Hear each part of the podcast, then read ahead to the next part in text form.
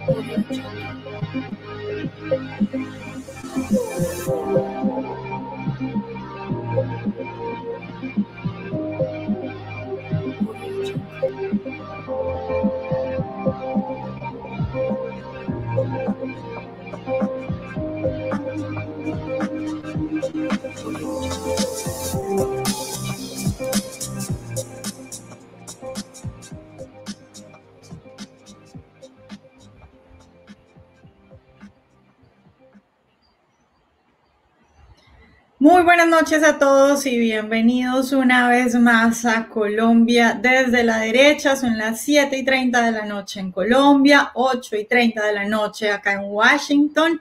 Yo soy Vanessa Vallejo. Hoy, por supuesto, y como siempre, me acompañan mis dos compañeros de lucha, Juan David y Demar. Muy buenas noches. ¿Cómo están hoy? Hola Vanessa, muy buenas noches para ti, para Demar y para la audiencia de Colombia desde la derecha. Muy buenos días, buenos días, buenas noches Vanessa, buenos días y buenas noches eh, Juan David. Digo buenos días porque en unas partes de los continentes, allá en, Australia, estamos ya en Australia, pues buenos días. pues buenos días y, y, de madrugada ya en Europa. Pues eh, como siempre, muchas gracias por la invitación, Vanessa, Juan David, y a nuestros televidentes que a esta hora se conectan para que escuchen algunas disertaciones desde la derecha. Algunos dicen que desde la extrema derecha. Bueno, también desde la extrema derecha. Pues la verdad no me incomoda. Depende de donde se ubiquen ellos, ¿no? Eh, así, Depende. Así vamos a estar nosotros. Pero Depende de la definición. Yo siempre digo que a mi derecha no hay nada, entonces eh, que lo pongan como quieran. Pero bueno, empecemos. Quiero empezar hoy hablando de unas declaraciones muy importantes y que a mí me tienen bastante impactadas, eh, que yo siempre digo, bueno, me asombro, pero a la vez no me asombro porque luego lo pienso bien y digo, bueno, esto ya se sabía que pasaba. El señor José Miguel Vivanco ha hablado acerca del informe que han publicado sobre que en 11 departamentos de Colombia, grupos armados, en realidad eh, grupos del narcotráfico como ELN, FARC, eh, Clan del Golfo, están imponiendo cuarentenas en esos lugares.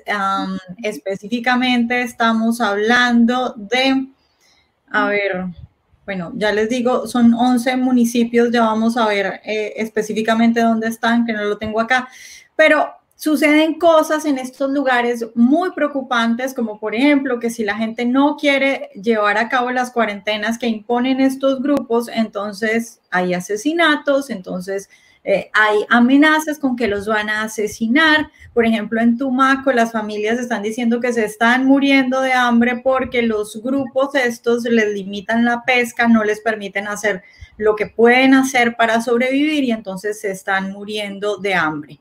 Eh, pues, Vanessa, hablabas de algunos lugares y me permito complementarte cuáles son esos lugares, entre otros tantos, ¿no? Está los departamentos de Córdoba, está el departamento del Cauca, el departamento del Guaviare, está Nariño y está Putumayo, donde se han registrado el asesinato de nueve personas en lo que va de la cuarentena.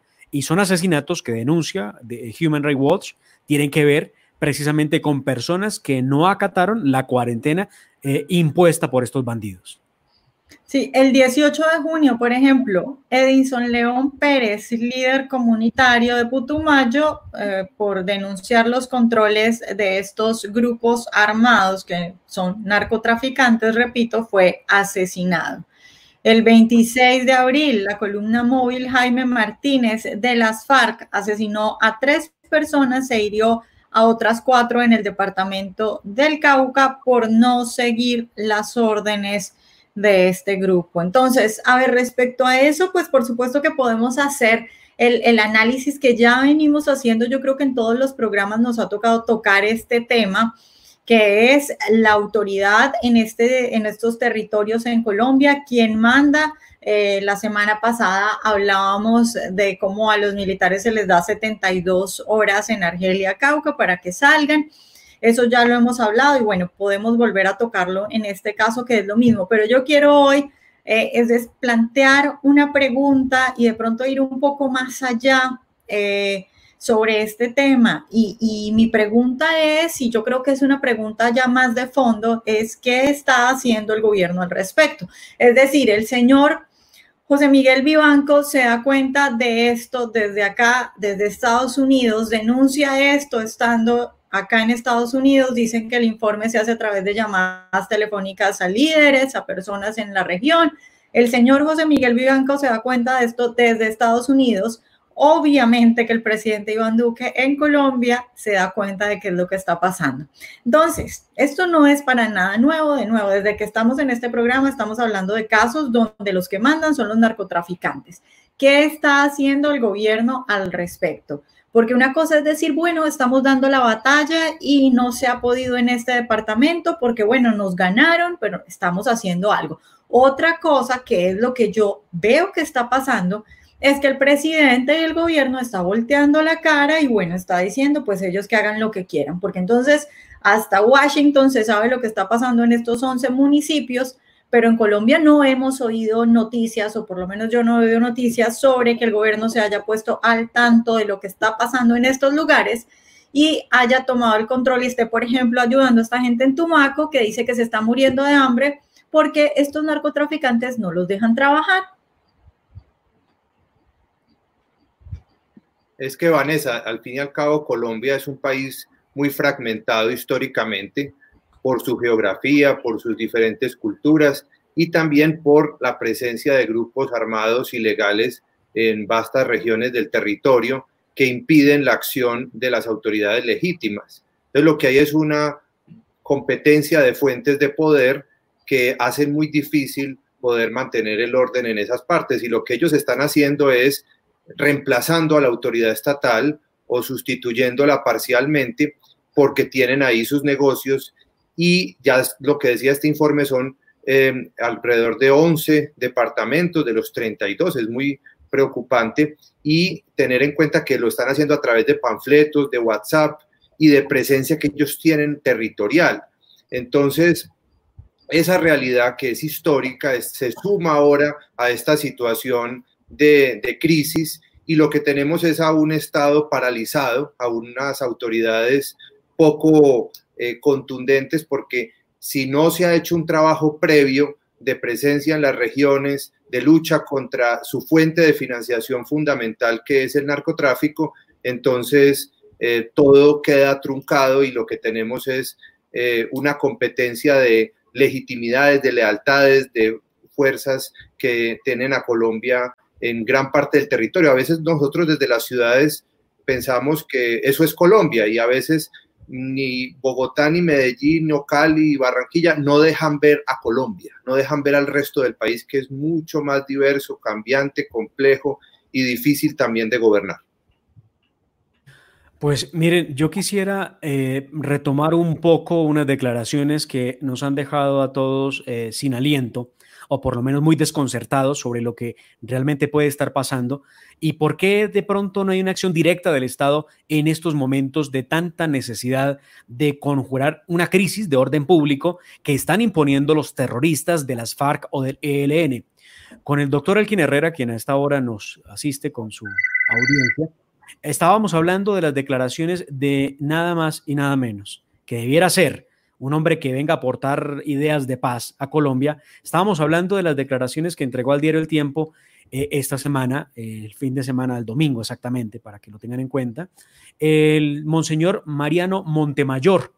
Y ustedes hablaban del ELN y hablaban de qué va a pasar. Pues vean, aquí tienen ustedes a un hombre que ha defendido la paz con el ELN. Miren ustedes esto que realmente eh, no entiende uno cómo puede ocurrir.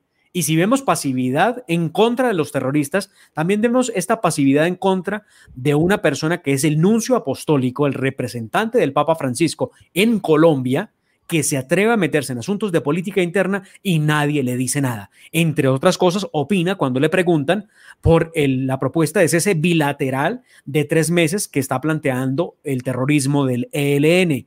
Y él ha dicho que tiene una gran frustración, que la comparte con el arzobispo de Cali, quien habló de un genocidio que se estaba cometiendo en Colombia, eh, sin entender la repercusión en derecho que tiene la palabra. Pero además fue un poco, eh, eh, fue más allá y de verdad que esto es la parte más grave de todas, respecto del atentado que ejecutaron los terroristas del ELN a la Escuela General Santander, él ha dicho que no hay discusión frente al crimen porque pues murieron 22 cadetes, pero que fue un error político que costó un año de parálisis y probablemente la posibilidad de, que, de continuar como estaba la mesa de diálogo. Dos cosas. Primero, que la muerte de 22 cadetes a manos de los terroristas del ELN, él, sea, él los califique como un error político, de verdad no entiendo cómo un hombre de la iglesia, un hombre de fe católica pueda referirse de esa manera como si fuera nada, simplemente así ah, los mataron, fueron 22, un error político. No, no fue un error político, fue un ataque terrorista que cobró la vida de 22 personas que estaban allí formándose, no era una, eh, no era un sitio, un batallón, no era una estación de policía, no era una universidad, es una, una institución educativa, partamos de eso. Y segundo, le parece mucho más importante las conversaciones que la muerte de los mismos cadetes. Y bueno, fue más allá. De hecho, en esta entrevista que es extensa, que le entregó al diario El Tiempo, él habla de los secuestros y los clasifica en dos.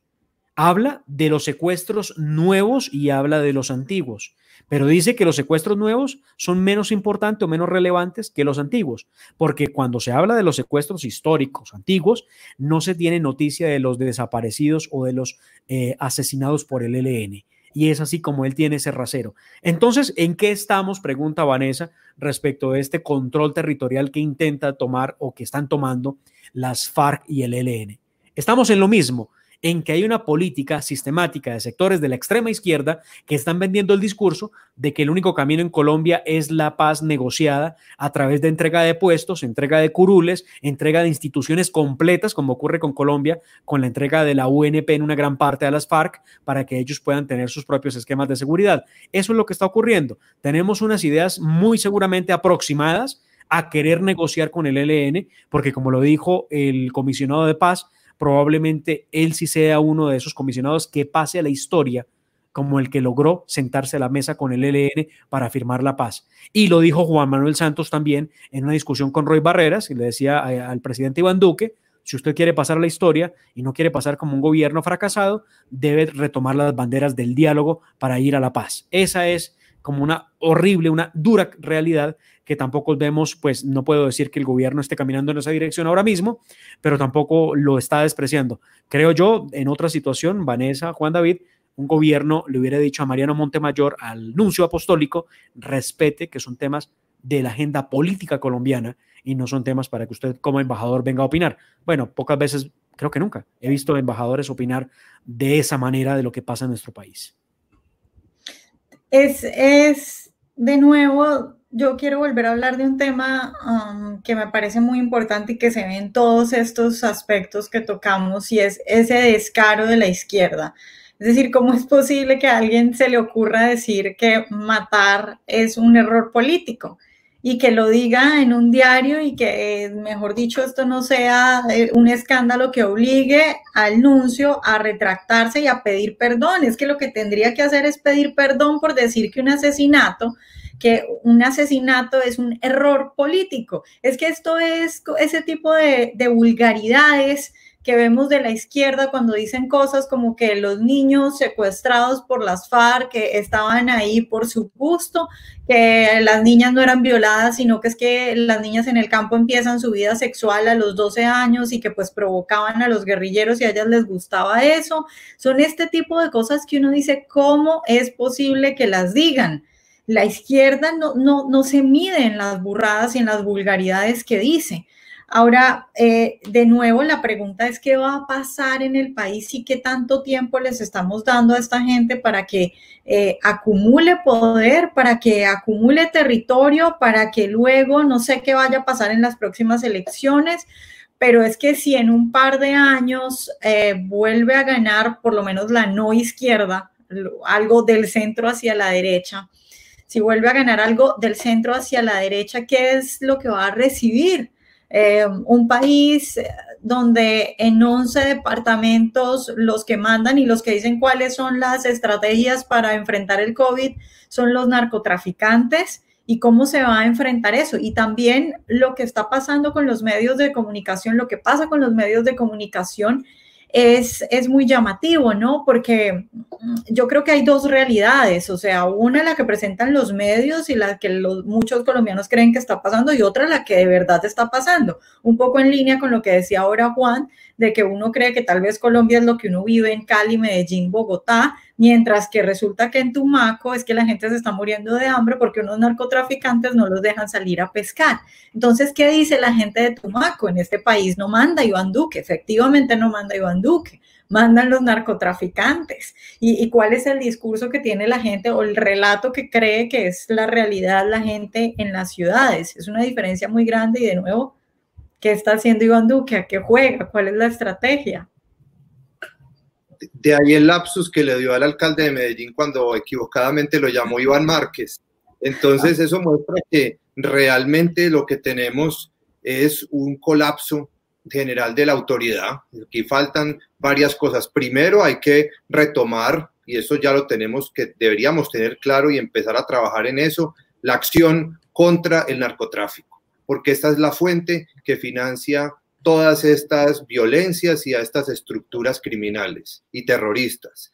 En segundo lugar, necesitamos empezar a hacer presencia territorial legítima en las regiones y eso no solamente es fuerza pública. En segundo lugar, eh, fuerza, eh, presencia institucional de todas las estructuras y también negocios, y inversión y posibilidades de salir adelante. En tercer lugar, necesitamos rápidamente las posibilidades económicas para salir adelante, es decir, quitarle tantas trabas al sector privado, impuestos y tantas eh, lastres que les impiden desarrollarse. Entonces, cuando nosotros tenemos claro el rumbo, pero lo que vemos es una actitud timorata frente y, como de gran miedo para atacar el narcotráfico. En la parte de presencia territorial, estamos ya empezando a compartir territorio con estas estructuras criminales. Y además teniendo el problema gigantesco de Venezuela, es que Venezuela en este momento es un gran refugio de criminalidad, de terrorismo, de minería ilegal, de narcotráfico. Bueno, y tercero, la, la, parte económica la tenemos colapsada y lo que vamos es para una crisis mucho más grave. Entonces, están las salidas, está el camino, pero desafortunadamente no tenemos la autoridad, el liderazgo para empezarlo a recorrer. Pareciera que le apuestan nuevamente a, diálogos entonces en los que pretenden sentar a los terroristas del ELN, donde obviamente no van a pedir menos de lo que tuvieron las FARC. El ELN jamás va a aceptar ir a una cárcel, el ELN jamás va a aceptar tantos crímenes cometidos y simplemente van a querer pasar a la historia, eh, aun cuando tienen a cuestas hechos tan horribles, tan horripilantes como la masacre que cometieron en Machuca, donde por volar un oleoducto terminaron eh, incinerando un pueblo completo, más de 80 personas muertas porque no lograron salir de sus casas en medio del incendio que se armó por cuenta de la corriente del río, que obviamente llevaba el combustible, pero que además impactó sobre las, viviendas y prendió todo un, pueblito, Machuca, en Antioquia. Eh, eh, también tenemos el crimen de los 22 cadetes de la Escuela General Santander. También tenemos los secuestros, tenemos los ecocidios más grandes de la historia. Probablemente mm, alguien, eh, recuerdo mucho, Vanessa, tú que estuviste en la hora de la verdad, hablando el doctor Fernando Londoño sobre el ecocidio con el Exxon Valdés. ¿Recuerdan ustedes que vertió una cantidad de petróleo al, al océano importante? Pues resulta que el Exxon Valdés no es nada comparado con lo que está pasando con el ecocidio cometido por el LN. Cuanto menos son unas 15 veces esa tragedia monumental rechazada por el mundo, 15 veces más la que ha cometido el LN en Colombia. ¿Qué dice el Partido Verde que es de los alternativos y de la izquierda? Nada. De eso sí no hay una sola palabra. Los partidos de izquierda que tanto se dice que son eh, eh, protectores del medio ambiente, no dicen una sola palabra cuando el ELN vuela un oleoducto que lo hace hoy, mañana. Están ocupados haciéndole la guerra al fracking. Están ocupados haciendo la guerra al fracking, claro, como están ocupados haciendo la guerra a la fumigación con glifosato. Es increíble. Yo he hecho esta cuenta, mire. Y a la minería. Y a la minería. Mire, he hecho esta cuenta muchas veces. Llama la atención, de verdad, que quienes le dicen sí al aborto, quienes le dicen eh, sí a la paz con el ELN o con las FARC. Son los mismos que se oponen a la cooperación internacional militar con los Estados Unidos para erradicar la coca. Son los mismos que se oponen a la fumigación con glifosato. Son los mismos que se oponen al fracking. Son los mismos que se oponen a la minería legal porque de la ilegal pocas veces hablan o dicen algo. No he visto el primer estudio de algún partido de estos eh, que se dice verde o alguno de esos partidos de izquierda que dice que cuida la naturaleza, hablando del ecocidio que comete el ELN con la voladura de los oleoductos. Entonces, ahí ustedes los tienen, ¿verdad? En el Congreso de la República, con una un importante número de sus miembros legislando, pero además haciendo populismo todo el tiempo. La renta básica que están pidiendo para la ciudadanía colombiana en medio del COVID-19 es parte de eso.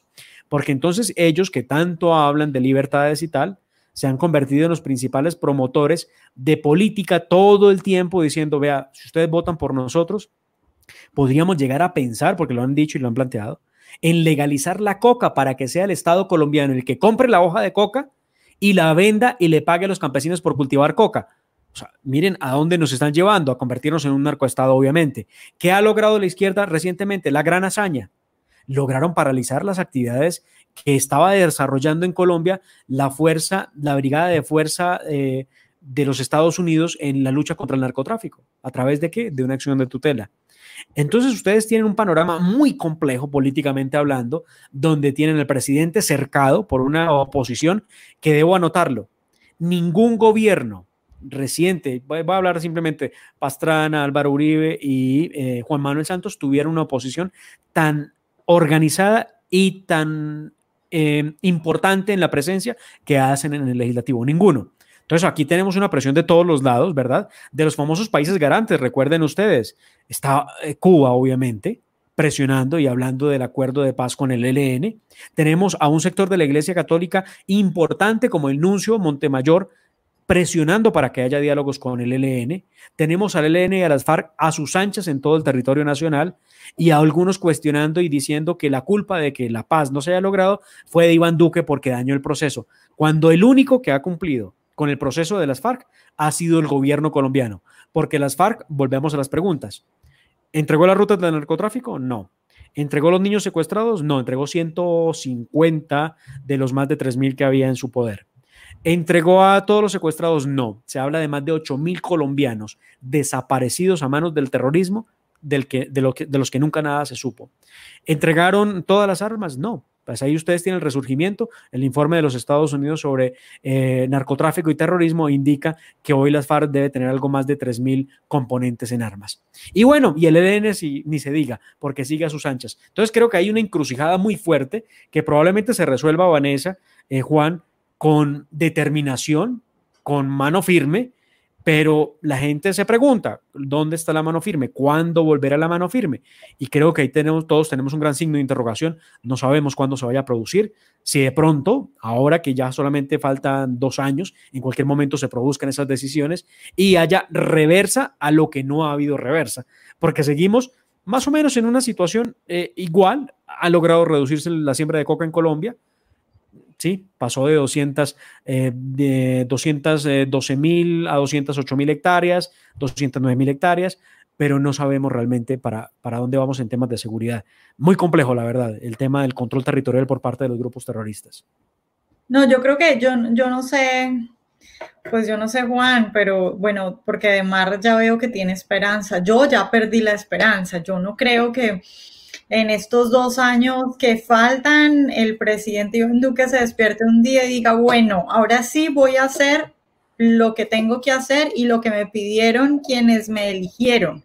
Porque en realidad las elecciones de hace dos años fueron entre quienes querían que continuara el acuerdo de La Habana y entre quienes querían acabar con el acuerdo de La Habana. Eso fue lo que se decidió en el 2018 en Colombia.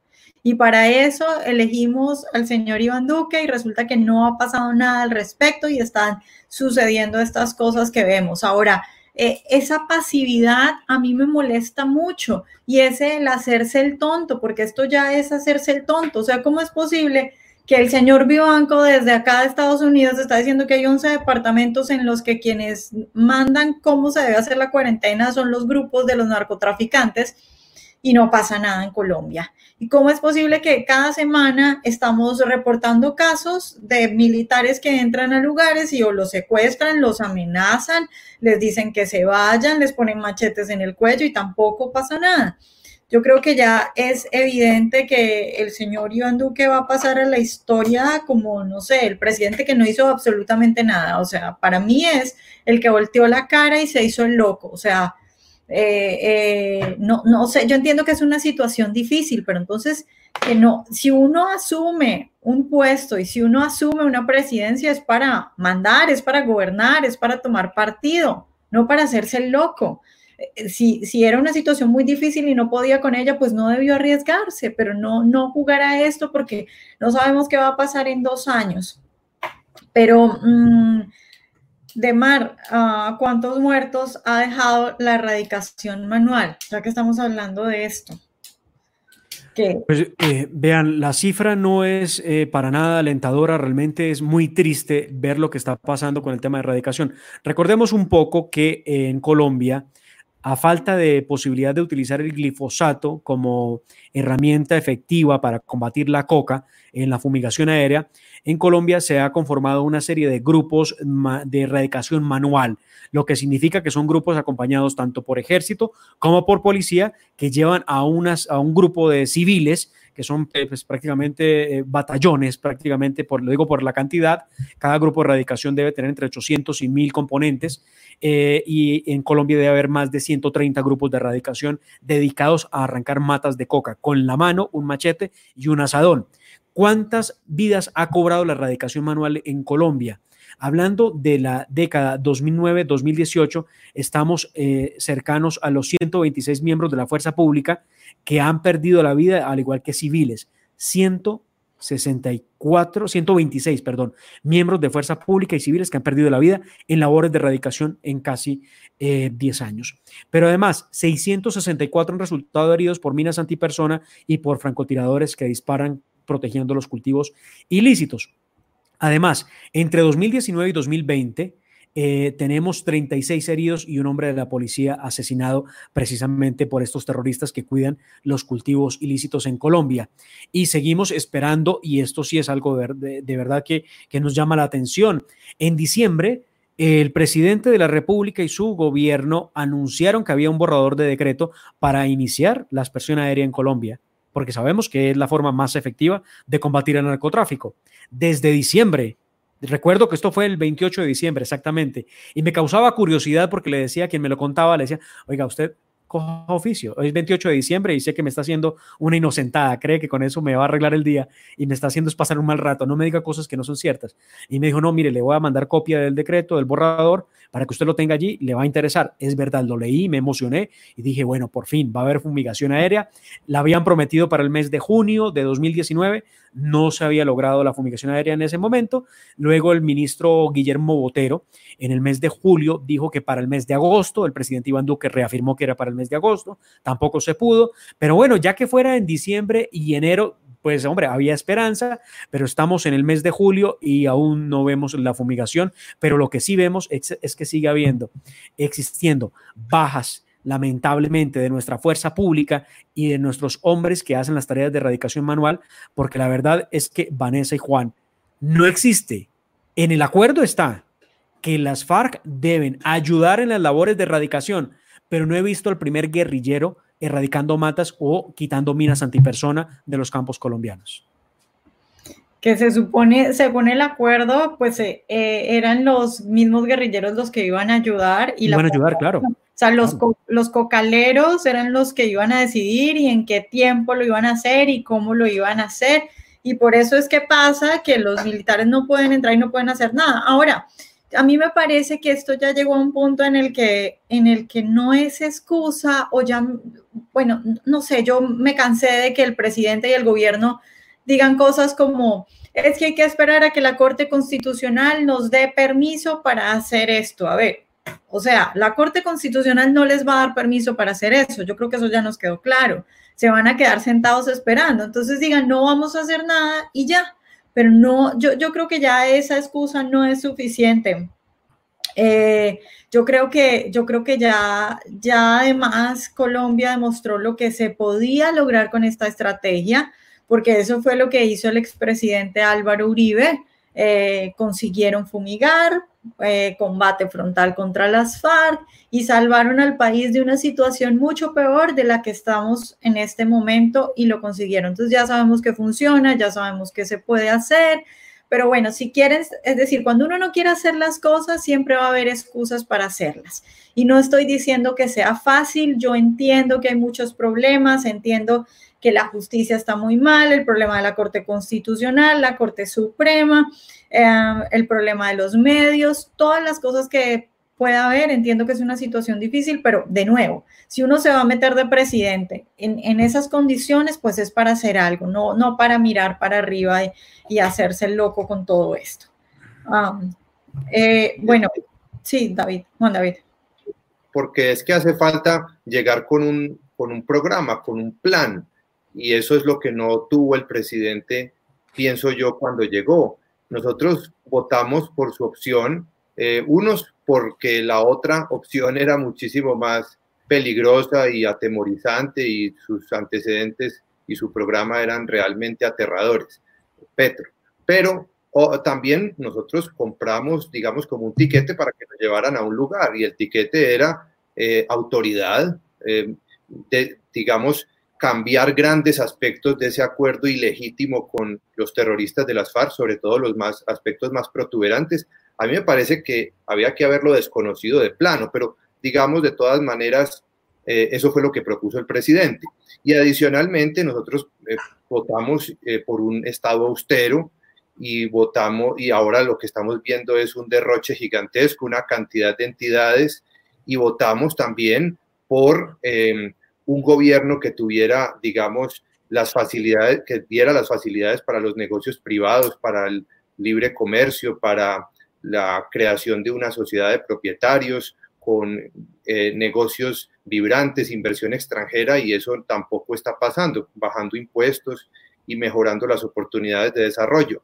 Entonces lo que vemos es eh, que nos llevaron a otro lugar y eso lo que hace es perder legitimidad en las instituciones y la gente empieza a desconfiar, como pasó en el primer gobierno de Santos. Nosotros también votamos por un proyecto y nos salieron con otra cosa diametralmente opuesta, ni siquiera un poco diferente, sino completamente distinta. Entonces, uno se siente estafado como ciudadano.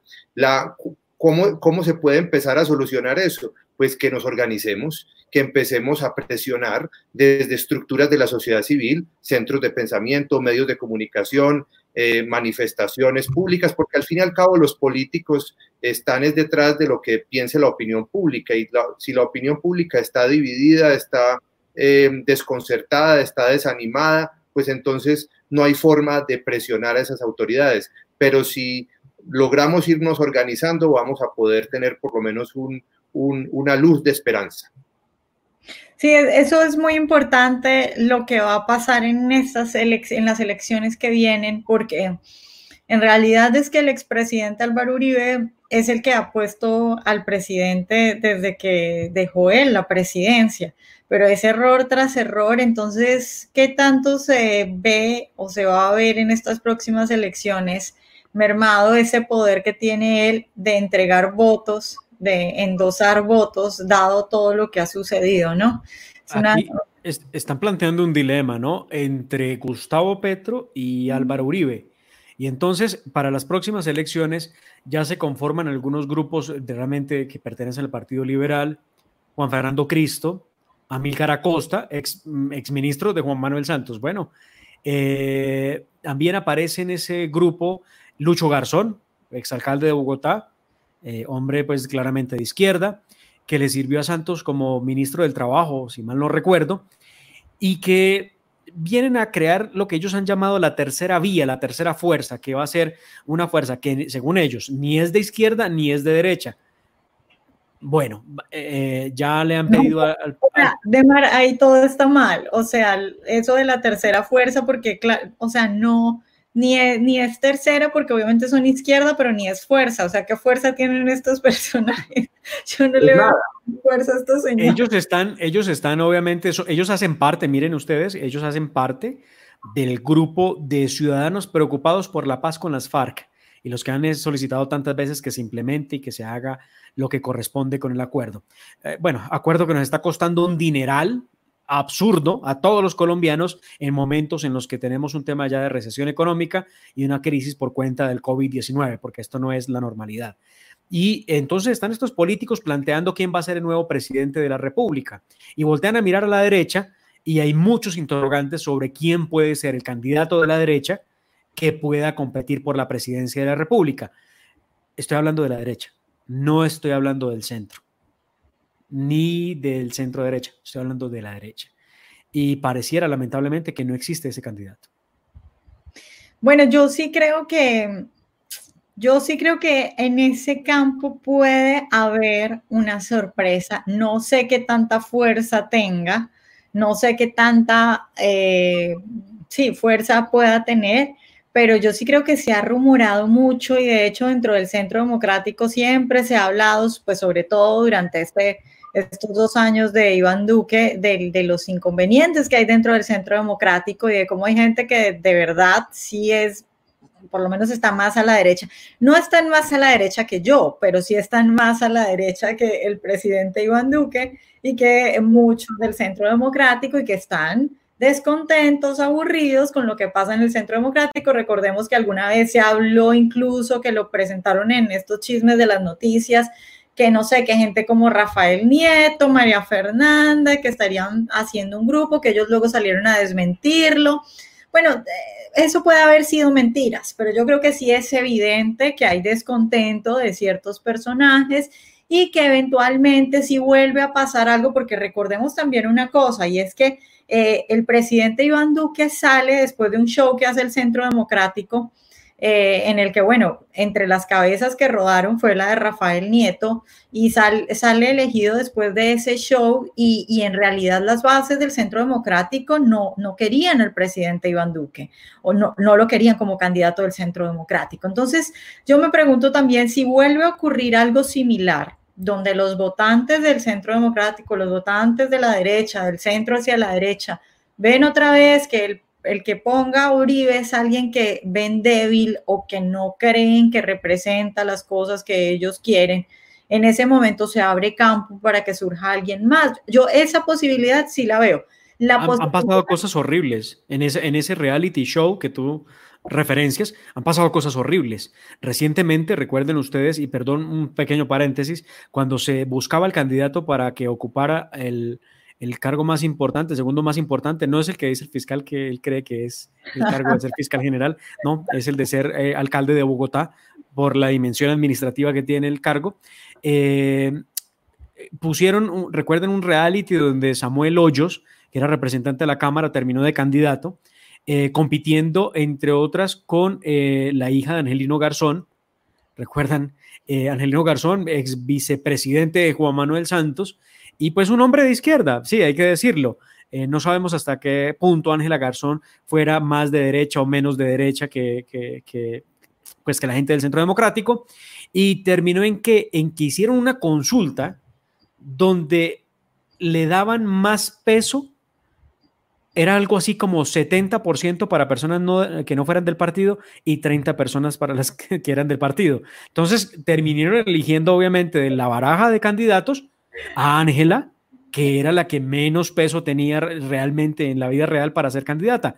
Y fue horrible, realmente fue una situación muy incómoda. Yo tuve la oportunidad de patearme por ahí un par de cosillas y la verdad no quería estar en sus zapatos, porque era evidente que era la que menos fuerza tenía, la que menos punteaba, la que menos nada, pero que era la candidata por el, esquema que idearon para elegir la candidata y tuvieron que decirle a, un, a unas semanas, cuatro o cinco semanas, decirle casi que en su cara, lo sentimos mucho, pero esto no arrancó.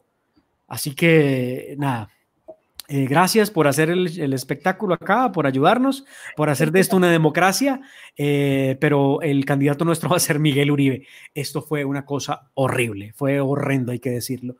Y creo, Vanessa, que nos aproximamos a lo mismo. Y yo no soy tan optimista como lo eres tú, ¿sabes? Veo con horror, verdadero horror, ciertos nombres de personajes que hoy se están posando a la derecha y se están presentando como una alternativa de derecha o de extrema derecha, pero que no son absolutamente nada de eso. Y los veo mencionándolos, de hecho aquí veo muchos en el chat eh, de nuestros televidentes mencionando algunos de esos personajes y me horroriza, me horroriza pensarlo, porque lo que veo es oportunismo. Diga. Lo diré luego, ahora no. Y lo quiero y, lo quiero y lo quiero y lo quiero decir con la prueba en la mano. Quiero que ustedes escuchen el discurso hombre, saben que si me dan oportunidad, creo que ahora, mientras ustedes siguen hablando, voy a buscar, pero si me dan oportunidad, van a escuchar ustedes el discurso. La verdad, no tengo nada en contra de él como persona, pero sí me parece muy complejo que haya gente que cambie de postura tan rápido. Y cuando hablo de tan rápido es que probablemente hace 10 años pensaba una cosa muy distinta a la que hoy piensa hoy. y creo que es más de oportunidad. Bastante, o sea, 10 años es bastante. O sea, yo hace seis años era muy diferente y eso no quiere decir que hoy no sea lo que digo que soy. Tú dices que estás más a la derecha que cualquier ser humano en Colombia. ¿Hace seis años estabas un poco a la izquierda? Sí. O sea, uno puede cambiar. A mí diez años me parece que son un tiempo necesario para, pues, un tiempo prudente para hacer un cambio. Otra cosa es... Yo nunca he tenido la enfermedad, así que nunca estuve a la izquierda, así que no sé qué es eso. Creo que, que el que es no deja de ser, punto. O sea, no. El que crea que Juan Manuel Santos era de derecha es un ingenuo. Si leen una obra como El Tío, donde se narra quién es la familia Santos y cómo Juan Manuel Santos llegó a donde ha llegado escalando posiciones, se darían cuenta desde un principio que era un hombre de izquierda progresista, al igual que su hermano, que fue el que ideó todo el proceso con las FARC en La Habana. Así que la verdad no me convence. Una persona que hace un tiempo decía que el proceso con las FARC era lo mejor que le podía pasar a Colombia y que hoy dice que ese proceso es una defecio, no, perdón, pero no, lo clasifico. Claro, claro, no, eso sí está muy mal. No, es que yo estoy hablando acá sin saber porque como no nos has dicho el nombre, no sé exactamente, aquí hay varios nombres en el chat, entonces no sé, mire, por ahí dicen que de Mar presidente. Eh, no sé, no sé, no sé quién estás hablando específicamente, pero bueno, claro, una persona que estaba a favor del acuerdo y ahorita no, o sea, sí despierta dudas. Eh, sobre eso del circo del centro democrático, es que hay tantas cosas para hablar de eso y me acordé, o sea, acordémonos, por ejemplo, de lo que pasó con Samuel, acordémonos que Samuel renuncia a la Cámara y renuncia porque cree que en el partido de verdad va a tener una oportunidad y porque cree que va a ser algo justo, ¿no? Y, bueno, luego salen con esas cosas que lo que mencionaba de Mar, por ejemplo, de darle más peso a la gente que no es del centro democrático, es como, a ver, yo voy a elegir a alguien que nos represente y que sea nuestro candidato, pero en realidad no lo voy a elegir yo, lo van a elegir los enemigos del centro democrático. Entonces, preguntémosle a la izquierda quién quieren que sea el candidato del centro democrático. eso fue lo que pasó. Sí, eso fue lo que pasó. ¿A qué genio se le ocurre? ¿A quién se le ocurre que nuestro enemigo tiene que elegir nuestro candidato? Obviamente van a elegir al más débil y al que saben que no, que no tiene ninguna eh, posibilidad y que incluso está más del lado de ellos, como pudo haber sido eh, eh, Angelita, ¿no? Vanessa, ¿alguien, alguien ha descubierto de nuestros televidentes el nombre y sí, ese alguien puede tener muchas razones. pero me refiero, me refiero, ese nombre es bien interesante eh, no hablaba de él, pero ya que pegó ahí, me parece que también póngalo en la baraja de esos personajes que ahora se presentan como de derecha, eh, pero perdón, Vanessa, no veo, no, no, veo una doctrina clara, no veo un pensamiento claro de lo que sería ser de derechas o ser de izquierdas en Colombia, porque bueno, aquí fin de, aquí fin de cuentas como que todos igual, ¿no? Si ustedes ven la tercera vía, ellos se sienten eh, hombres de Hombre, ¿cómo, lo, es que no sé ni cómo catalogarlos. Eh, sí, es que me, me cuesta. Eh, de centroizquierda progresista a la derecha. ¿Sí? Son, son socialdemócratas. No, a mí, o sea, estamos hablando de lo que ellos dicen que son o de lo que en realidad son. Ah, no, no, no, estoy diciendo de lo que estoy hablando de lo que ellos dicen que son. Entonces, volviendo al tema de la derecha o de la centro derecha y de sus candidatos presidenciables, veo a un par hablando y muy duro. Y cuando hablo de la derecha, por favor, sáquense, quítense el chip. No crean que solamente hablo del centro democrático. No, estoy hablando obviamente del Partido Conservador, que es un partido de derechas. Eh, quítense el chip por un momento y evalúen si es que realmente estas personas son de derechas, por lo que entendemos como ser de derechas, ¿no? O sea, la derecha, la derecha, por ejemplo, jamás negociaría, negociaría el statu quo. Una derecha no entregaría el Estado a nadie digo a nadie, digo al terrorismo, pues, para que me entiendan. No lo entregaría al terrorismo, pero hay personas allí que están haciendo carrera presidencial o que se están haciendo sonar, pero que ellos sí han creído que se puede de alguna manera negociar la paz en Colombia. Y esos personajes no es la primera vez que aparecen en la escena pública, son personajes que vienen desde los años 80 y que han insistido en que alguna vez puede haber paz. No sé, pero bueno, ahí van muy bien los oyentes. Es que muchos de, muchos de estos personajes no es que realmente sean de izquierda o de derecha, ellos simplemente quieren el poder. Y si se tienen que disfrazar de derecha, pues lo van a hacer, como lo hizo Juan Manuel Santos en su momento, o de alguna manera Iván Duque, que tiene un origen más de tipo socialdemócrata, y el mismo Santos, ellos no tienen una, un fundamento en las ideas muy claro ni están dispuestos a dar esa batalla. Eh, hay otros que sí son mucho más ideologizados y claramente se ubican en unas posiciones doctrinarias y ahí tenemos al mismo Petro, pero entonces lo que tenemos es primero que tener claridad en las ideas para saber discernir, como decía Demar y como también decía Vanessa, o sea, no, si nosotros no tenemos criterios para identificar quién eh, es más que de izquierda o de derecha, tiene que ser personas que estén de acuerdo con unos principios. Y lo que vemos es que ellos dicen, no, pues yo tengo unos principios, como decía Grucho Marx, pero si quiere, se lo, tengo otros, los podemos cambiar. O sea, si no le gustan, tengo otros. Y eso es lo que hacen muchos políticos que están es buscando votos y no realmente eh, están sosteniendo un modelo de país, un modelo que implique una, eh, unas soluciones concretas a, los colombianos, sino para ellos poder tener todo lo que significa eh, las ventajas del poder y, todas esas eh, parafernalia que en Colombia se da. Entonces no hay que confiar tanto en ellos. Lo que debemos buscar, a mí lo que me llamaría la atención sería una opción política que proponga reducirle el, espacio a los políticos y aumentar eh, el protagonismo de la sociedad civil y de las instituciones, que independientemente de quién esté en el gobierno, nosotros no estemos cada cuatro años preguntando pues si aquí se va a respetar o no la propiedad privada. si vamos a tener una democracia o una dictadura. Eso no debería ser el juego de cada cuatro años.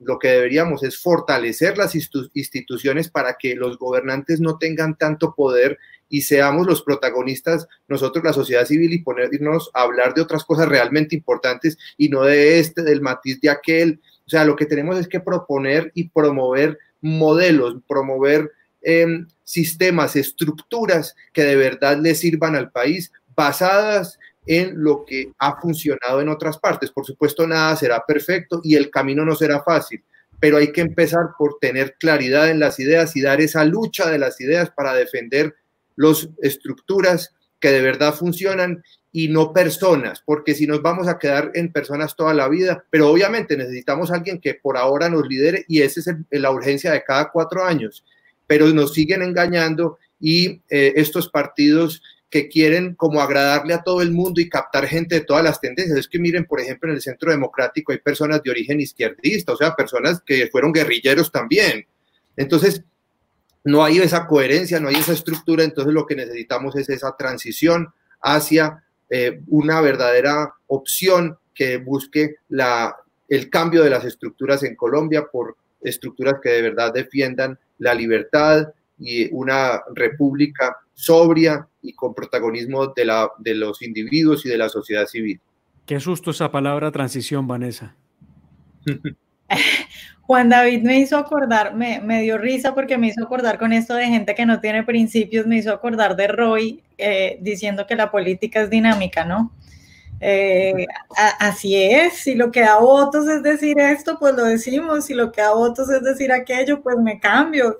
Sí, sí, sí, Eso es otro ejemplo. Armando bueno, No, no, para ejemplos, para ejemplos están todos, pero además más grave todavía lo que viene porque se la van a jugar a fondo y entiendo que los partidos de gobierno, que pues se cuentan con los dedos de la mano, los partidos de gobierno van a impulsar eh, una reforma política que va a llevar en, dentro de su esencia el transfugismo político para que se pueda permitir, para que lo entiendan nuestros televidentes, Hoy no se permite que una persona se cambie de partido cuando le venga en gana. Tiene que pasar un tiempo, por lo menos un año, para quedar en doble militancia y pueda cambiarse a otro movimiento. Cuando se trata de corporados, como es el caso de un senador, un representante de la Cámara, si lo hiciera, tendría que renunciar a su cargo, ejerciendo, obviamente, para poder aspirar. Y como lo hizo Claudia López, Claudia López fue candidata a la presidencia, siendo congresista, tanto que criticaba ella eso y mire lo que terminó haciendo, lo hizo así y no solamente contenta porque vio que se derrotaba en las urnas a la presidencia, hizo un trabajo político inventándose eh, las leyes anticorrupción, ¿recuerdan ustedes? Que le valió seguramente unos 11 millones de votos, creyó que podía ser presidenta porque había 11 millones de personas que votaban eh, por sus temas de corrupción, anticorrupción, perdón, y luego, ¿por qué se negoció? Por la alcaldía de Bogotá. Hizo política con su salario de congresista, sin ruborizarse y habló de anticorrupción y mire dónde terminó. Bueno, terminó en lo que está, ¿no? En, una locura sistemática todos los días, queriendo pelear con el presidente de la República. Y bueno, de ahí no salen, la verdad es que soluciones muy pocas. Bueno, cambiemos de tema, que se nos acaba el tiempo y no hemos hablado del coronavirus, porque eh, día, día importante en Colombia ah, con las cifras de coronavirus. Y la pregunta sobre cuánto, cuándo es que va a llegar el pico, ¿no? Todo el mundo preguntándose cuándo es que va a llegar el pico. Eh, bueno, de, de Mark, la mala cara que está haciendo es porque está, nos va a dar las cifras y no le gusta. Tienes, no te escuchamos, de Mar. De Mar. Perdona a ustedes, perdón. Eh, el pico nunca va a llegar. Mi, cara es porque la verdad el pico no va a llegar, no como lo han planteado. la primera vez que hablaron del pico, hablaron del pico a finales de mayo, principios de junio. Luego hablaron del pico en julio se está acabando julio, vamos a 16, perdónenme que sea tan horriblemente negativo, pero cierto, estamos a 16 de julio, el pico no va a terminar. Luego han dicho que es en el mes de agosto, pero ya están diciendo que es en el mes de septiembre. Así que nos no lo vamos a pasar así. Y las cifras que les voy a presentar a continuación son el reporte oficial que ha entregado el Ministerio de Salud para el día de hoy. Esto es realmente horripilante Lo que tenemos en pantalla es el informe oficial que indica que este ha sido el día récord para Colombia en nuevos casos y en casos de fallecimientos. ¿Qué tenemos? Tenemos 8.037 nuevos casos de contagios en Colombia y tenemos 215 personas muertas por cuenta del COVID-19 para el día de hoy. Esta cifra había estado rondando, había estado a los 190, 180, 170, pero no había llegado a pasar de los 200. Estamos en estos momentos igualando a países como Francia, hemos superado a países como China en temas de contagio y podemos contar hoy en contagios eh, 173.206 casos de contagios la verdad, muy grave. Estamos muy por encima de la Argentina, que volvió a un confinamiento total. Argentina tiene 2.000 muertos. Nosotros tenemos, vean ustedes la cifra, 6.029 personas fallecidas por COVID-19. Y lo más dramático de esto es que tenemos una pelea política entre si Claudia López tiene la razón o si la razón la tiene el presidente Iván Duque. Eso es lo que me parece más horrible de todo esto. Sí, dice, dicen acá, faltan dos semanas para que falten dos semanas, para que el presidente diga que faltan dos semanas para que llegue el pico. yo, está bien, está bien. A mí, bueno, o sea, varias cosas, que yo no sé si esto vaya otra vez a abrir el debate acá que tuvimos el otro día, pero, pero a ver, primero, yo siempre digo, eh, el número de contagiados no debe ser algo que en sí mismo deba aterrar a la gente. Es decir, la vacuna, la cifra que dicen, digamos, de lo más cerca que puede estar es en un año. Un año no nos podemos quedar encerrados. En ese sentido, que hayan muchos contagiados no es algo en sí mismo malo.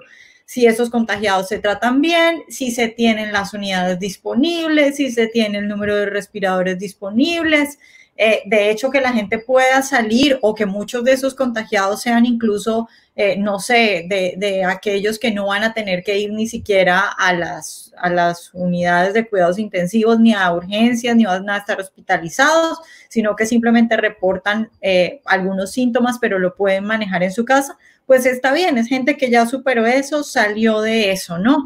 Eh, entonces creo yo que eso de estar contando, esa obsesión de estar contando los, los que tienen los contagiados, no lo veo yo, eh, digamos, necesario ni, ni, conveniente para alarmarnos. Eh, y respecto a lo del pico, pues claro, yo también quisiera como que mucha gente pensara en que si uno lo que hace es también encerrar a la gente, e intentar, de hecho lo que están haciendo es intentar aplazar el pico porque si encierran a la gente y no quieren que se contagie, pues en realidad lo que estamos haciendo es aplazar el pico. Entonces, decimos, hay gente diciendo, queremos que el presidente nos encierre para que aplace esto y no haya tanta gente contagiada, pero al mismo tiempo se queja de que el pico no llegue. Bueno, o sea, como que pongámonos de acuerdo, ¿me entiendes? O lo criticas por una cosa o lo criticas por la otra. Bueno, eso me cae como anillo al dedo, porque yo he querido que encierren a la gente en un momento en el que la SUSI en Bogotá ha llegado al 93% de ocupación. Y preocupa porque, claro, no todo el mundo tiene los mismos síntomas ni las mismas condiciones difíciles, pero sí hay lugares en Bogotá donde ya el 100% de su capacidad está copado para atender personas con COVID-19.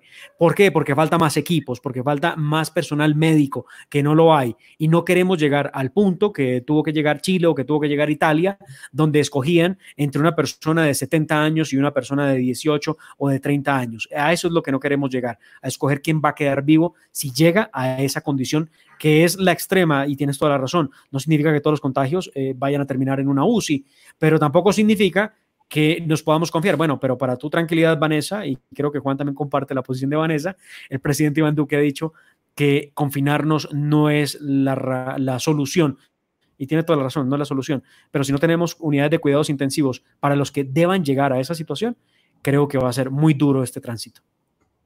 Yo tengo varias reflexiones que hacer al respecto.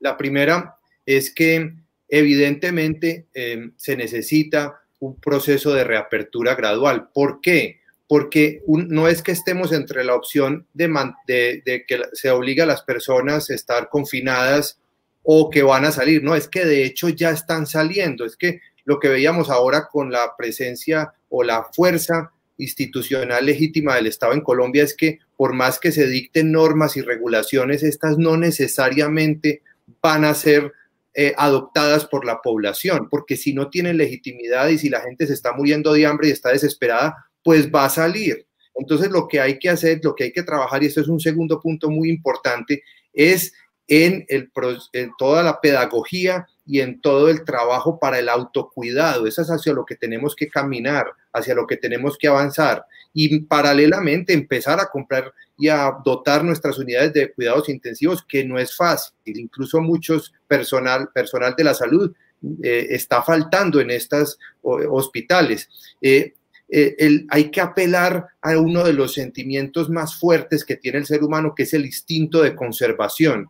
y ahora yo creo que ya está claro que aquí hay un peligro y que si no tomamos las medidas de distanciamiento, de protección y demás, eh, pues eh, hay un alto peligro de muerte. Entonces, si eso se puede transmitir adecuadamente con unos buenos protocolos, pues eh, lo podemos, digamos, hacer un proceso de adaptación, porque la idea de que todas las normas que dicta el gobierno, que se realicen desde el Estado, necesariamente eso va a funcionar, eso es falso. Lo vemos por, en muchas medidas que pueden tener buenas intenciones, pero que a la hora de la realidad, de la práctica, no tienen ejecución concreta y real en, en las comunidades si no hay unas condiciones mínimas, porque lo que estamos viendo es que...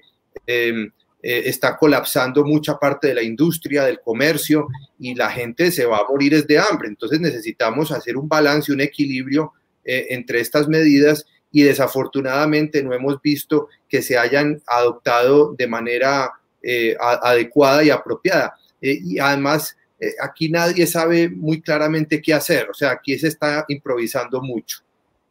Claro, Gabriel, que es uno de nuestros televidentes por YouTube, cuestiona eh, por qué la influenza en 2017 mató a más de 650 mil personas en el mundo y nadie hizo tanto alboroto.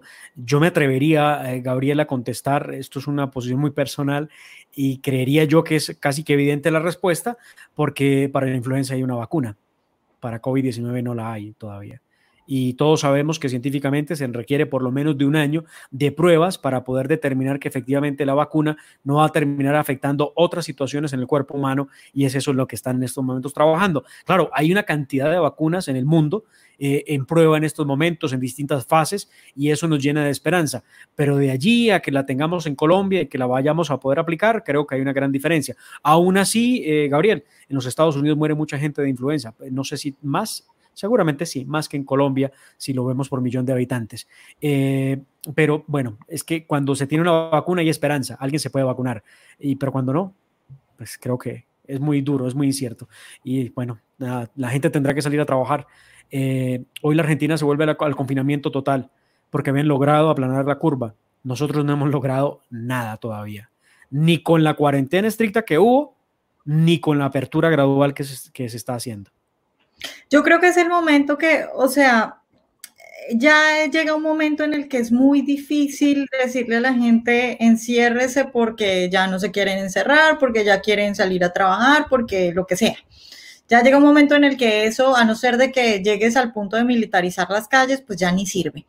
Y, creo que en, en, cierta medida eso muestra y debería enseñarle al gobierno, mostrarle que el eh, pilar fundamental para resolver este problema viene por qué se está haciendo para prepararnos en materia de salud, en materia sanitaria. Eh, ¿Qué estamos haciendo mal? ¿Por qué no tenemos los suficientes respiradores? ¿Por qué eh, no hemos podido acomodar fácil UCIs? ¿Qué se puede hacer? ¿Qué es eh, sinergias? ¿Qué negociaciones? Ha sido muy difícil, Vanessa, adquirir equipos, equipos en el mundo ha sido muy difícil. Eso lo sabemos de primera mano. Ir a negociar los respiradores artificiales en cualquier latitud del mundo ha sido realmente una hazaña del gobierno para poder traer unas unidades de cuidados intensivos, como también fue una hazaña poder traer pruebas para efectuar el examen de COVID-19. Esas pruebas no estaban totalmente listas para el mes de marzo, para el 16, para el 20 de marzo, que se produjo la primera muerte. 16 de marzo fue la primera muerte. No estaban. Hoy contamos con esas pruebas y realmente de 50 millones de habitantes que aparentemente somos en Colombia, porque creo que ni eso hemos logrado establecer de manera clara por cuenta de un censo mal hecho en el gobierno Santos. Eh, hay algo más de un millón cien mil pruebas que se han logrado practicar. Así que el camino aún es largo. Claro, a, todos los países, digamos, bueno, con excepción de tal vez Estados Unidos que resolvió esto muy fácilmente y muy rápido, en cuestión de un par de semanas ya había resuelto esto y ya todos los hospitales tenían los respiradores que necesitaban. a todos los países les ha costado trabajo conseguir esto, pero bueno, eh, digamos, ese tipo de, lo que iba era que tipos, eh, cosas como por ejemplo hacer estas ah, alianzas con las empresas privadas, con las universidades, con los investigadores, alentarlos a que puedan desarrollar respiradores, a que puedan invertir en este tipo de cosas. En, en Perú, por ejemplo, la semana pasada se estaba discutiendo entre altas esferas eh, políticas eh, una especie de impuesto, la, digamos, el mecanismo de impuestos por obras, pero estas obras serían cuestiones de COVID. Entonces, aquella empresa que demuestre que ha, ayudado significativamente al superar la crisis, ya sea eh, dejando de hacer lo que estaba haciendo para hacer respiradores, dejando de hacer lo que estaba haciendo para hacer algún tipo de implementos eh, que se necesiten, sanitarios que se necesiten en esta eh, crisis, pues entonces les rebajamos los impuestos. Este tipo de cosas yo creo que son fundamentales, ¿no? Que fue, que eso fue clave acá en Estados Unidos eh, el, presidente Donald Trump, yo recuerdo que la primera, el primer discurso que da oficial respecto al coronavirus es mencionando a los CEOs de cada una de las empresas más importantes de Estados Unidos y diciendo tal y cual como se ha hecho históricamente y, y como se hizo, por ejemplo, en la Segunda Guerra Mundial, acá los que nos van a salvar son los empresarios y vamos a trabajar de la mano de ellos para salir adelante. Ayúdennos ustedes. Yo creo que ese es el camino que yo no creo que se haya explorado, siquiera explorado lo suficiente en Colombia. Escuché hablar de algo eh, con una universidad en Antioquia y con respiradores que se estaban creando y todas estas cosas, pero creo que por ahí tiene que ver la cosa, tal vez no por no por competir con otros, por traer cosas, sino tal vez mirar qué se puede hacer desde adentro y cómo se pueden eh, ayudar a los que tengan las capacidades tanto intelectuales como físicas para poder hacer este tipo de cosas. Han avanzado en Antioquia, la Universidad de Antioquia lo ha logrado han avanzado, eh, han logrado hacer pruebas inclusive con el mismo virus que no han logrado acercar también y el INVIMA estaba próximo a dar vía libre precisamente para las pruebas, se había hecho ya pruebas en, humanos de estos equipos, así que sí se ha trabajado, Indumil en Colombia está, trabajando también en medio de esta, de esta necesidad grande que tenemos de equipos para eventualmente atender a los más graves que terminen en una clínica por COVID-19. Bueno, señores, yo para finalizar, que no se nos, que no se nos acabe el programa sin hablar eh, de, lo de, lo de Aníbal Gaviria, que es, muy importante. Sí, eso es algo que ha causado mucha conmoción en Antioquia, porque al fin y al cabo es el gobernador, está en este momento en casa por cárcel y la, eh, ellos habían pedido eh, su defensa la, un recurso ante la Corte Suprema para que le permitieran su libertad y, ellos han dicho que no, que, ha sido conducente, procedente y adecuada en mantener eh, detenido al gobernador. Esto pues deja Antioquia en una situación pues de mucha incertidumbre eh, y también se, se, cuestiona mucho esas decisiones judiciales que tienen toda esa politización. A mí, eh, aunque no voté por el señor Gaviria, pero pienso que estaba haciendo las cosas bien, por ejemplo, respecto a la pandemia en Antioquia. Y em, realmente hay opiniones muy autorizadas que están diciendo que aquí hubo una irregularidad de la fiscalía y, también una decisión muy poco em, eh, respetuosa de, los derechos de él y de y, ver otros casos, porque por ejemplo si se trata de personas de izquierda, inmediatamente los, los sacan libres. Entonces hay que ver esa, esa, condición, sí. Pues no, no vayan lejos, o sea, eh, la Corte Suprema de Justicia no vio en alias Jesús Santrich a un peligroso narcoguerrillero terrorista y pues, no hizo mucho para capturarlos, ya se cumplió un año desde que le dieron la libertad pero al gobernador Aníbal Gaviria, un hombre que nunca ha escapado de la justicia, un hombre que ha estado presto a, estar dispuesto para presentarse a ella cuando lo requieran, eh, nada, pues lo, dejan eh, preso, lo dejan eh, en casa por cárcel.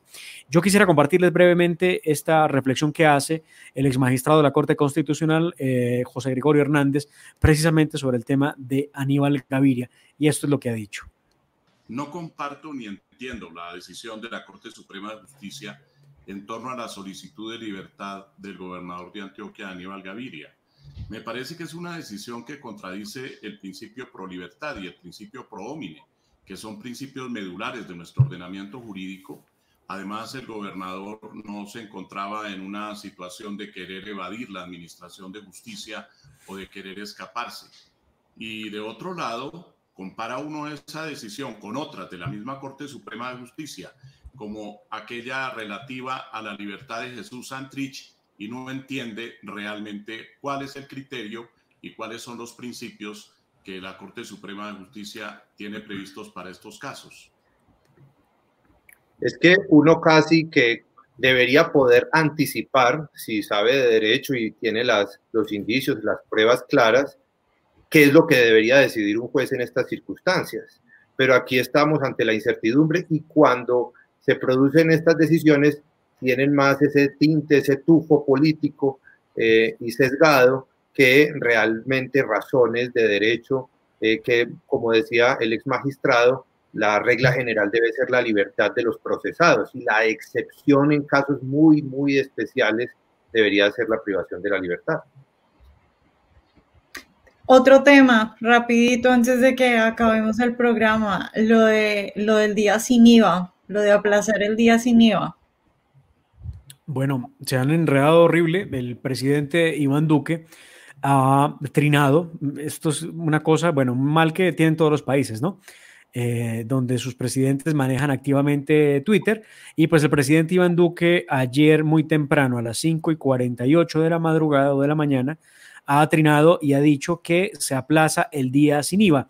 Este fue el trino del presidente de la República donde lo anuncia. El día sin IVA ha demostrado ser una herramienta que contribuye a reactivar la economía y el empleo. Sin embargo, ante medidas que aplicaremos con gobernantes locales para enfrentar la pandemia, aplazaremos el tercer día sin IVA buscando el mayor beneficio a los colombianos. Pues a este trino le salen unos análisis jurídicos que vale la pena hacer y es que el presidente de la República mediante un trino no puede derogar un decreto con fuerza de ley que fue lo que expidió en el marco de la, eh, de la del poder que le entrega el Congreso de la República para que pueda, en el marco de la emergencia económica, social y ecológica, expedir esos decretos con fuerza de ley. Lo normal es que ese tipo de decretos pueda ser modificado o derogado por uno de igual o mayor jerarquía. Así que en Casa de Nariño van a estar buscando cuál es la solución, porque por lo pronto, en la estricta legalidad, día sin IVA sí tendría que haber el día 19 de julio, el domingo. Es que el problema fue que ese decreto estuvo también muy mal estructurado porque se pusieron a poner días específicos, lo hubieran podido, dejar abierto para que en la interpretación y en las circunstancias el gobierno pudiera mirar cuáles eran los días más adecuados, pero se pusieron a poner fechas y entonces cambiar esto ahora eh, resulta imposible y yo creo que están haciendo el ridículo desde la Casa de Nariño, que deberían tener asesores muy capacitados y desafortunadamente no es así. Ahí ustedes, eh, ahí ustedes tienen el, decreto, eh, perdón, así. Ahí está el decreto, como lo dice Juan, eh, el decreto es específico, habla de los días en los que debe ir el día sin IVA y en los que realmente pretenden bajar del bus el del 19 de julio. Y es entendible, claro, pero perfectamente entendible que por temas de salud y por cuidar la vida de los colombianos se tenga que aplazar o se tenga que mover el caso es que la manera en cómo lo están pretendiendo no es, y esto va a traer más problemas que soluciones, por ahora. Estoy hablando desde el punto de vista legal, obviamente, no estoy hablando de la conveniencia o no del día sin IVA. Claro, porque Colombia es un Estado de Derecho. O sea, esto parece como un chiste, ¿no? Un chiste, pero un chiste que deja muy mal parado al, al presidente, porque entonces él ah, se hace un decreto y la única forma de tumbar ese decreto pues es con otro, otro decreto, pero entonces no lo puede hacer porque necesitaría las facultades para hacerlo. Eh, entonces la solución más fácil es que diga que no se aplaza, pero entonces le tocaría salir a explicar esto que estamos diciendo y a decir, miren, lo que pasa es que a mí se me olvidaron mis clases de derecho y mis asesores no me lo recordaron o no les pregunté, se me ocurrió a las 5 de la mañana y lo tuiteé. Y, y, pues no, no, en realidad no puedo aplazar el día sin IVA, entonces pues no es conveniente, pero ya que lo dije, o sea, es muy difícil explicar. Es muy difícil ahora mismo, así es. Es que pareciera que, pareciera que el presidente Duque tiene a sus propios enemigos dentro del gobierno que lo están saboteando no sabe uno si eso es a propósito. No, simplemente... Juan David, muchas veces el peor enemigo es uno mismo. es posible, claro. A ver si el presidente tal piensa mejor las cosas la próxima vez antes de, de hacerlas. Claro, mucha improvisación y torpeza. Bueno, pensé que nos iba a mostrar algo de mar. No, no nos va a mostrar nada. La cortina de cierre. Señores, muchas gracias por acompañarnos hoy. Muchas gracias a todos los que estuvieron comentando, que tuvimos hoy muchos comentarios y siempre es bueno escucharlos. Eh, nos vemos el próximo jueves. Eh, hasta luego. Hasta luego. Hasta luego. Feliz noche.